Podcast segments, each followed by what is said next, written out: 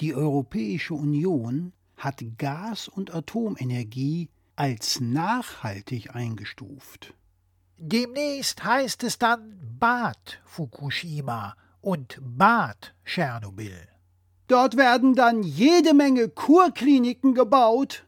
Und die Kurparks kommen direkt auf den Grund und Boden der alten Brüter. Da strahlt dann nicht nur die Sonne, inklusive Salinen, damit man die neue Nachhaltigkeit ganz tief inhalieren kann. Stein und Braunkohle kriegen demnächst dann auch einen Ökolabel. Fracking sowieso.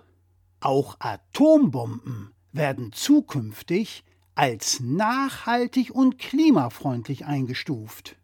Wer diese dann einsetzt, gilt als Ökokrieger und erhält zwar keinen Friedensnobelpreis, aber immerhin einen Ökolabel sowie eine Gutschrift über 5000 Bonusklimazertifikate.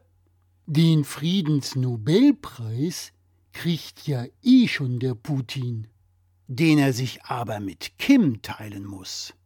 Dessen Land Nordkorea wird vorher als vorbildliche Demokratie eingestuft und darf als erstes nicht-europäisches Land der EU beitreten, neben Afghanistan.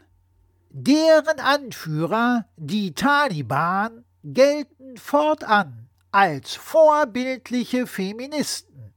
Und der Ku Klux Klan wird für seinen jahrzehntelangen Einsatz gegen Rassismus ausgezeichnet. Hat er ja schließlich auch längst verdient. War quasi überfällig.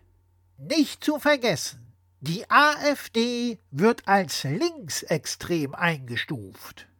Und das alles, weil die Europäische Union Gas- und Atomenergie als nachhaltig eingestuft hat. Einer musste ja den Anfang machen. Der Rest ergibt sich dann quasi von ganz allein. Ist halt Zeitenwende.